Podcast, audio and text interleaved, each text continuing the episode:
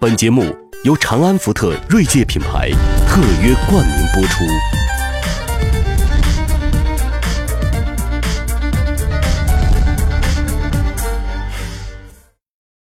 又到年末岁尾时，回顾今年的商业圈可谓热闹非凡，状况百出。其中最为跌宕起伏、戏剧曲折的，当属昔日的乐视大佬贾跃亭了。自从今年初乐视危机不断升级以来，网络上叫骂不断，互联网第一片的屎盆子也就此扣上了。不过，在一片唱衰、负面舆论压阵之地，也出现了不少力挺乐视、赞颂贾跃亭是变革家的呼声。然而，能被情怀打动的只是少数，资本市场只相信收益，欠债还钱是亘古不变的道理。近日，乐视甚至选择售楼抵债。不过，在楼市低迷的当口，仍然金主难觅。同时，当初倾力投入的法拉第至今尚未完成 A 轮融资，而逾四亿美元的债券兑付期却已到来。在这场疾风骤雨中，贾跃亭生态化反的梦想还有望实现吗？更了名、换了法人之后的乐视，又能否屹立不倒呢？且听秦老师为您细细道来。各位网友，大家好，欢迎您来到这一期的秦朔朋友圈。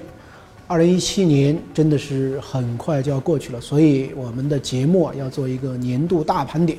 我们把这一年整个中国商界和投资界最具有戏剧性的那些人物啊，把他们筛选出来，围绕他们身上所发生的各种各样跌宕起伏的故事呢，我们来对于整个中国今天的商业环境、制度环境、社会文化环境啊，做一些深度的剖析。那今天是我们的第一集啊，所以我们要找一个年度最佳演员啊，来跟大家剖析剖析。啊，可能您心目中会想到很多很多的人，但我觉得今年以起伏跌宕性最剧烈和吸引的眼球最多，那还是我们的贾跃亭啊。我的一个朋友最近写了一篇文章说，啊，这个影帝贾跃亭全剧终啊。那其实我觉得贾跃亭。并不是一个啊，我们所谓的影帝。其实，我相信他此刻的内心的这种痛苦啊，可能是我们都无法理解的啊。虽然他失败了，但是我想，一个失败的啊，一个创业者，他有他应有的这个尊严。我们今天跟大家特别要讨论啊，一个最最核心的问题，就是怎么看这个东西。这个究竟是经营管理能力不行所导致的这样的一场悲剧呢，还是说我们中国客观的？这样的许许多多的市场环境、制度环境等等，那么共同加上自己的啊，他这这样一种这个啊性格啊，他这种赌性所共同造就的这样一出悲剧呢？还是说，就是目前啊非常非常多的声音，这完全是一场赤裸裸的诈骗，甚至有人说这是中国互联网第一骗啊！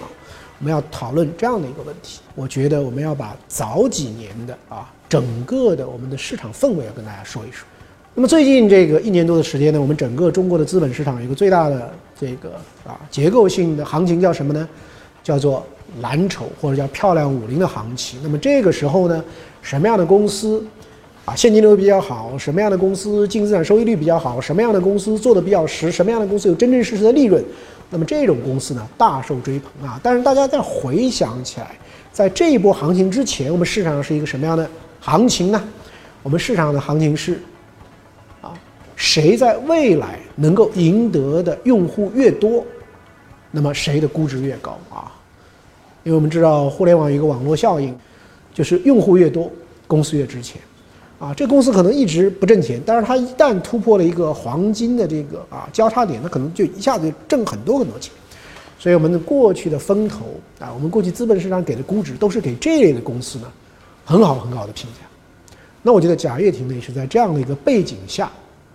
冒出来的，啊，这样的一个创业者，那么他的创业的这个核心呢，就是给大家描绘一个软件、硬件、终端服务在一起的一个非常非常庞大的一个远景啊，而且最后这样的一个远景，他认为能够粘连住啊数以这个几千万乃至上亿的消费者，那么最后呢，把他这样的一个啊整个的一个生态化反的版图呢，能够铺开。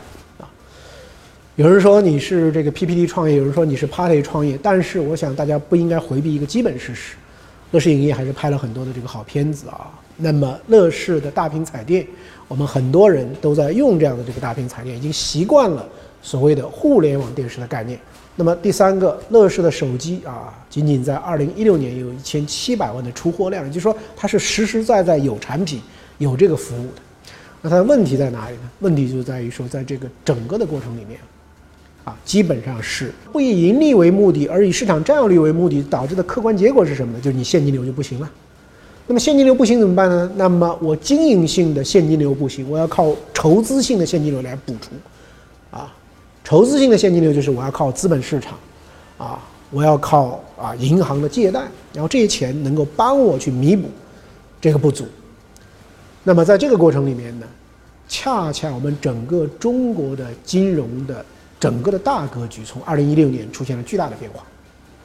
二零一三年到二零一五年的时候，整个的这个金融对于民间资本、对于创新创业啊，对于这一类的这个故事，它可以承受。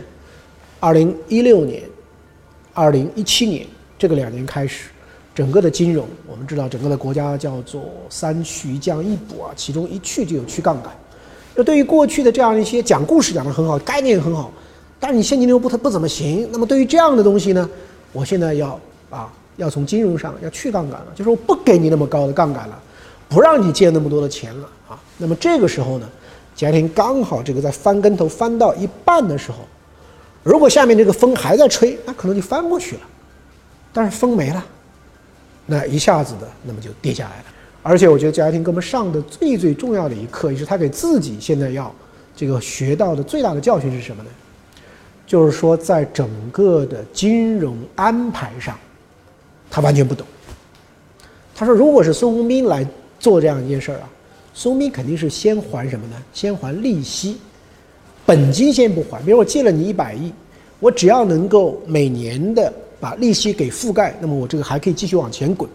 而贾跃亭呢，他觉得他要这个遵守这个在银行面前的自己的这个信用啊，那么他把本金也还了。他还本金的意思是什么呢？他相信还完本金以后，银行会再贷给他呀。可是，在二零一六年、一七年发生的事情是什么呢？啊，你还了以后，银行不再贷款给你了。那么，这个你你有再大的想法啊，其实没有钱以后，什么都不行。所以从这个意义上呢，我看到这样的一个案例的时候呢，我觉得贾跃亭呢，他其实是蛮天真的一个人啊，蛮天真的一个人。那可能有的朋友说了啊，那你自己这个借银行的钱啊，欠债还钱，这天经地义啊。那这句话说的是有道理，就是我们更多的创业者，我们在自己创业的时候要意识到这一点，欠债还钱天经地义。但是我们如果看一个更大的啊。一个对于全球经济也好，中国经济也好，我们来看一个最简单的一个规律是什么？你看到整个我们谈中国经济，中国经济增长的很好，中国经济每年的 GDP 都有很多的增量，但是你有没有注意到，中国每一年的宏观的负债率也在不断的增长？现在我们整个非金融的企业，它总体的负债除以我们的 GDP，这个就是企业的负债率，啊，现在已经是百分之两百多了。也就是说，整个的企业呢，负债就有一百大几十万亿。那换言之是一个什么概念啊？各位朋友一定要关注这一点，就是我们整个的所有的中国企业的发展增长，是依靠每年借了更多的钱来投入。你说这是不是一个借新还旧，更多的借新？来还掉过去，然后再往前滚动的这样一个这个模式呢？那我也看了我们国家金融实验室的一个数据和报告啊。那么大概从二零啊一二年开始，我们整个的每一年的啊，我们国家的实体经济部门所支出的利息就已经超过了 GDP 的增量啊。什么叫 GDP 增量？比如我们国家一年的这个 GDP。啊，六七十万亿，那么你每年增长百分之这个七左右，那么就一年可能涨出来五六万亿。但是现在我们一年要支出的实体经济的利息是多少呢？是八万多亿啊。我们一年的实体部门支出的利息已经占了整个 GDP 的百分之十一点零八。那么二零一六年整个的这个 GDP 的增长多少呢？啊，你百分之六点八。这说明什么呢？说明我们整个一年创造出的增量都不够填，啊，你所有的这个利息。那可能有些人说了啊，秦老师，你这样讲就说明我们整个中国经济啊是债务驱动型，那么靠更多的借债，然后才能维持今天的这个繁荣，是不是？啊，那么我告诉大家，这不仅是中国的情况，这是一个全世界的情况。换言之，我们整个全世界的一个经济的发展，都是靠更多的这个债务啊来往前滚的。那么债务滚到一定的地步怎么办呢？那么要减记。那么要银行不良的这个剥离，那么要国家发钞票把这个债务给它锁定，那么我们也看到在国外有很多的这个啊，要债务违约了，要还不了了。那么这个里面就涉及到有一个问题了，就说美国二零零八年不是出了一场次贷危机吗？次贷危机，美国这样一个自由经济的这样的一个国家，为什么政府要注入了那么多的这个资金要救呢？因为如果说政府不救，那么就从那个高高的这个山巅会直接的坠下来。所以，这个英国有一个这个学者写了一本书，就叫《债务与魔鬼》啊。我们整个现代的经济、现代的金融，在某种意义上就是被债务驱动的增长，因此它内在的就是有魔鬼的这个成分。那只是说，这样的一个成分砸到谁的头上？那我觉得从这个意义上来讲呢。那么我们固然我们应该啊指责贾跃亭很多很多方面，就是你没有那么大的肩膀，你不要挑那么多的这个担子啊。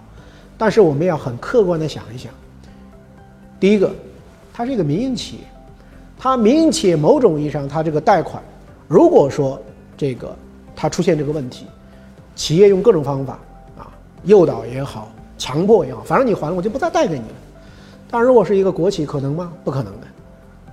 因为是国企，我银行贷给你，我出了这个错也不是我的责任呢，啊，我如果这个企业还不了，我地方政府就开协调会啊，让这个债权人各个银行来帮忙啊，啊，一个银行不行，我搞银团呐，然后我这个政府之间还可以有一些担保，就帮着你能够活下去。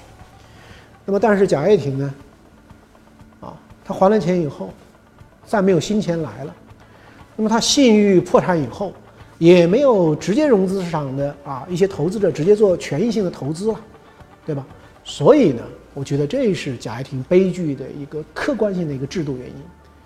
那么，所以从一个更深的角度，我们来理解这件事情呢，我就不太同意说啊，我们简单说贾跃亭你就是一骗子，你互联网第一骗，你就是搞庞氏，不是的。事实上，是我们早几年的整体的商业模式的理解，助长了啊这样的一种靠烧钱、靠编故事啊、靠一个更大的图景。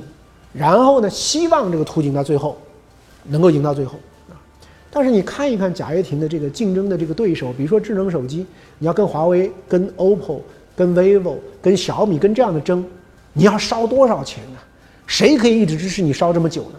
所以从这个意义上来讲呢，那么它是不理智的，它是不理性的啊，它是不应该走这样一条道路。但是这是整个那个时代的集体非理性啊，砸到了这个贾跃亭头上，那么他也。现在的这个里面，那更多的我们来看，当他出问题的时候，金融对于贾跃亭会给他一个笑脸，啊，会给他雪中送炭吗？没有，所有的都是把他的所有的这个财产都封掉了，所有的这个出路都没有了。然后我们所有的这个媒体每天都是这个批评。我想这种资产呢，很快在这样的负面里面就慢慢缩水，像冰棍一样慢慢就化掉了。现在它只剩最后的一块资产。就是这个汽车，如果这个汽车的资产也卖不掉，那么等于说最后就是一无所有。我们要看到，在整个现代经济、现代金融本质上就具有借新还旧的这样一种债务滚动、债务驱动的这种属性之后呢，我想大家其实可以对贾跃亭今天的这个命运呢，啊，有多一点点的这样的一个理解。那么最后我们要讲的一点是什么呢？就是如果说贾跃亭在这个过程中真的在 IPO 过程中是财务造假。真的是 IPO 过程中有很多这个虚构收入或者虚构资产或者虚构交易，啊等等等等，那么我觉得出来混总是要还的。那我相信呢，我们的这个啊监管部门啊会对这样的这个事情呢，那做出很严肃的一个这个处理啊。那么整个我们中国的这个资本市场呢，啊小有小骗，大有大骗啊，不是不骗这个，而是。看谁骗的更加的高明，那么这样的一种历史呢，已经是非常非常长的这个时间了。那么在今天中国已经大大加强金融监管的这样的一个背景下啊，我们以前的所谓的消息是政策是正在向着法治式啊转型的过程中。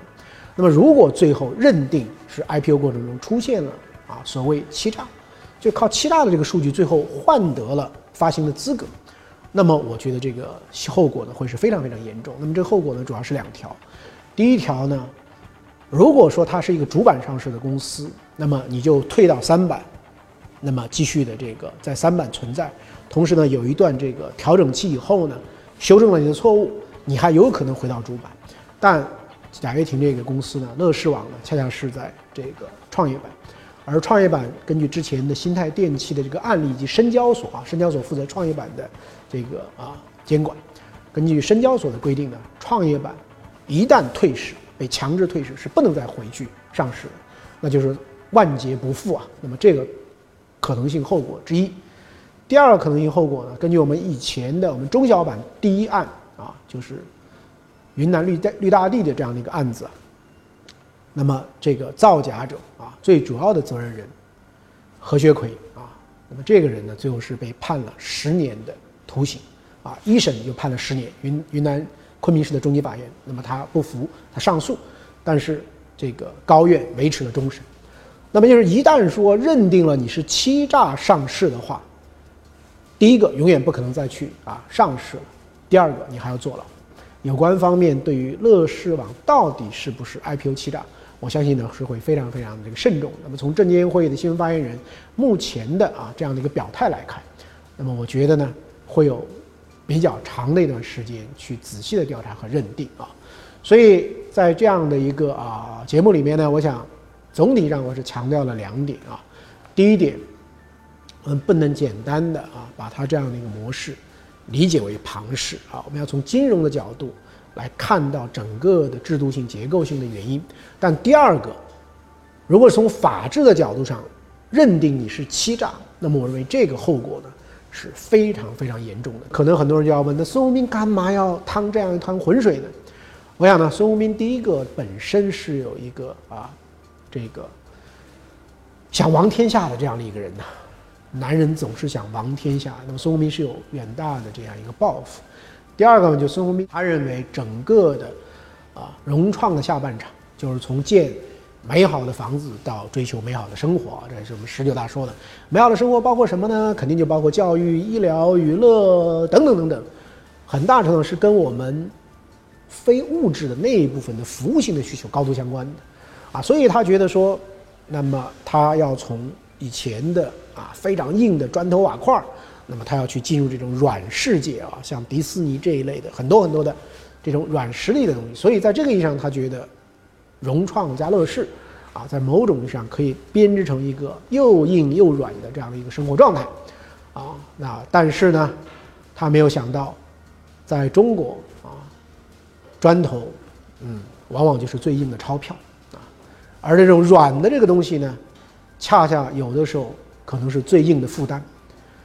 他一开始也想到这可能有很多的啊，这个定时炸弹啊，而且他可能也想到一定会爆，但是他想不到的是呢，这个进去以后啊，会有引爆出那么多的连锁炸弹，所以成了一个地雷阵。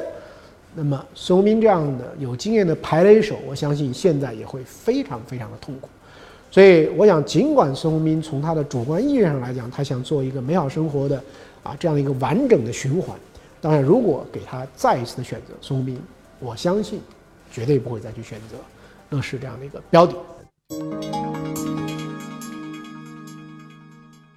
从一个小小的铁匠铺到一家庞大的跨国集团，从专攻汽车行业到横跨农业、新能源、房地产等多元领域，成功经验被哈佛商学院三次写入教材，成为典型案例。而这一切都源于一位来自农村的民营企业家。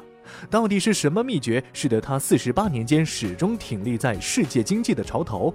投身商海，有所为，有所不为，认清方向，才能长远发展。本期的朋友圈将为您剖析创业者的四大禁忌。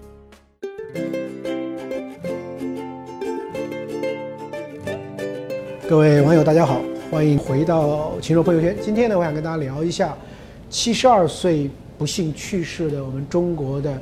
第一代的创业代的企业家鲁冠球先生，给我们留下了什么样的精神遗产？可能我们年轻的网友可能会说啊，鲁冠球跟我有什么关系呢？其实关系挺大的。今天中国几乎所有的汽车上面都有万向的零部件的产品，特别是万向节。即使在美国，每两辆汽车啊都有一辆是用万向的这个零部件的产品。我们在上海，我们百分之八十的生蚝，百分之一百的南京的金枪鱼啊，其实都来自于啊万象旗下农业板块的远洋的这个船队啊。所以其实它的很多的产品跟我们的生活呢是高度相关，只是我们不太清楚而已。而且我想在今天的中国，可能也没有几个民营企业当他去世之后，啊，是我们的最高的国家领导人啊会去表示这个悼念啊，就会去这个给予充分的肯定啊。那么我觉得鲁冠球先生都做到了啊。当然，鲁冠球先生有很多很多的这个值得我们去学习的。那这里给大家只提一点啊，就是他有四不做。哪四不做呢？第一个，暴利的行业不做啊，就如果这东西能赚特别多的钱，啊，你要反而要小心啊。靠什么东西能赚那么多的快钱呢？那一定往往是不可持续的，跟投机有关的一些东西。所以呢，暴利的东西不做。第二个，千家万户都做的东西不做。这样的话呢，红海啊，价格战其实你是很难去可持续发展的。那么第三个呢，就是指定给国企做的业务呢，你不要做。虽然我们国家啊。是两个毫不动摇，但事实上呢，如果民营企业你非要跟国企抢饭吃啊，有些业务本身是给国企做的，你非要进去插一腿，那往往的这个结局呢是啊不太好的。那最后还有一点呢，就是没有技术含量、没有附加价值的这个产业，啊不要去做。所以我想呢，进入跟退出是我们企业管理中永恒的一个命题。我想这个四不做，其实对于我们所有的啊创业者，其实都会有很多的这个启发。提问时间到，有人评选出了中国新四大发明，您觉得真的有改变世界的意义吗？我觉得最近因为很多的这个所谓的评选，我也觉得也不排除是中国某些这个应用啊自己在那里炒作啊。因为你看这个四大发明，什么高铁啊，这个这个这个移动支付啊，网购，呃，还有这个 OFO 啊，就是这个共享单车啊，两个都跟这个互联网这个消费啊，移动支付是有关的。啊，所以我觉得呢，这个所谓的新四大发明啊，其实不足为惧也，啊，不足为凭。但是呢，我觉得这个四大发明的评价的一个体系呢，的的确确证明了中国在有两个方面，我觉得是特别特别牛的。一个呢，当然就是我们的这个高铁。我们今天中国的这个高铁可能是全世界剩下来第二到第九，这个加在一起的国家的这个高铁的总量都没有中国这么大。某种意义上呢，这就是形成了一个地面的网络效应。那无论是我们的这个支付，无论是我们的网购，也包括到我们的共享这个单车，因为共享单车背后也是依靠这个云服务啊和这个大数据来做。我觉得在某种上，这是建立了我们的另外的一个网络，就是我们的互联网的这个网络。所以，一个这个啊实体意义上的交通网络和一个 base 在这样的一个数据啊网络基础上的各种各样的应用服务，这两者啊，我觉得是中国。创新的啊，的的确确是非常值得我们骄傲自豪的东西。一直很喜欢看脱口秀节目，请问如何锻炼自己的口才？那就是要 speak in public 嘛，就是美国人自己以前也做过啊各种各样的这种民意调查啊，在公众面前演讲是除了死以外，大家第二恐惧的事情啊。那么我们知道怎么去生思考生的意义呢？就是向死而生。你想，你假如生命中还有三天，像啊凯伦凯勒所写的这个文章。那你就会重新思考生的这个问题。那你如果把自己先推导到一个大众的平台上，哪怕是你一个班级，哪怕是一个啊社区，哪怕是一个活动，你先把自己给推出去，啊，只管去对大众讲话，因为讲话呢，某种也是一种扩大的交谈。啊，你只要跟父母兄弟、跟身边的人都会讲话，其实你跟大众也就是这样讲就可以了。所以我觉得勇气。实践先推出去啊，我觉得就是最好的。